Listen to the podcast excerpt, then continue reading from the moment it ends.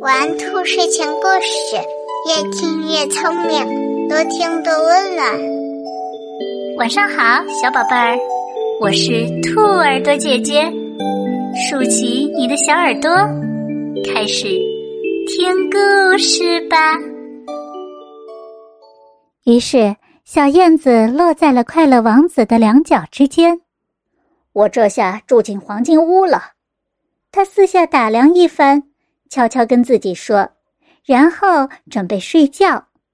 可是他正要把脑袋伸进翅膀下时，一大滴水落到了他的身上。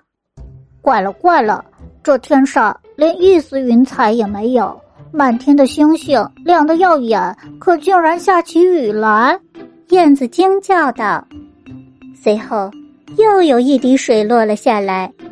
一尊大塑像连一点雨都遮挡不了，它还有啥用？燕子心想：“我想我应该另外找一个烟囱去躲躲。”于是他决定飞走了。他还没有张开翅膀，第三滴水又掉了下来。他抬头一看，只见……啊，天哪！你猜他看到了什么？快乐王子的眼睛里噙满了泪水，泪水正顺着他那金脸颊往下流呢。在月光下，他的脸美丽极了。小燕子心里油然升起了怜悯之情。“你是谁呀？”“我是快乐王子。”“那你哭什么呀？”燕子问道。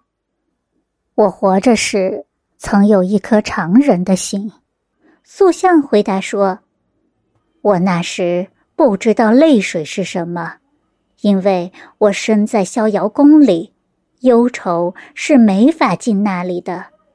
白天，我和我的小伙伴在花园里玩耍；晚上，我在大厅里领头跳舞。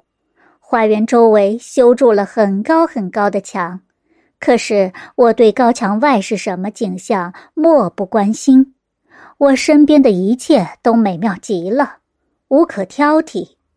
我的臣子都叫我快乐王子，而且我的确很快乐。如果欢愉就是快乐的话，我就这样生活了一辈子，又这样死去了。我死后，他们把我安置在这顶天立地的地儿，我一下看见了这城里的丑陋和苦难。虽然我的心眼下是铅做的，可我还是忍不住哭泣呀！天哪，难道它不是一尊实心金雕像吗？燕子自己思忖道。那雕像接着低声细语地说：“在远处一条小街上，有一所穷人住的房子，房子的一扇窗户开着，我从窗户。”看见一个女人坐在桌子面前，她的脸又瘦又憔悴，一双手红红的，很粗糙，被针扎的到处都是针眼儿，因为她是做针线的女工。她在往一件缎子外衣上绣四番莲，让女王最可爱的宫女穿上，参加下一次宫廷宴会呢。在屋子角落的床上，她的小孩躺着生病。小孩在发烧，口口声声要橘子吃，可他母亲只能给他喝白开水，所以他就委屈的哭啊哭啊。燕子呀，你能把我剑柄上的红宝石衔上送给他吗？我的两只脚固定在这底座上了，我不能动啊。可是有人在埃及等我呢。燕子说：“我的朋友。”正在尼罗河上飞来飞去，跟大荷花说话呢。他们不久就要到那个了不起的国王的墓里去睡觉。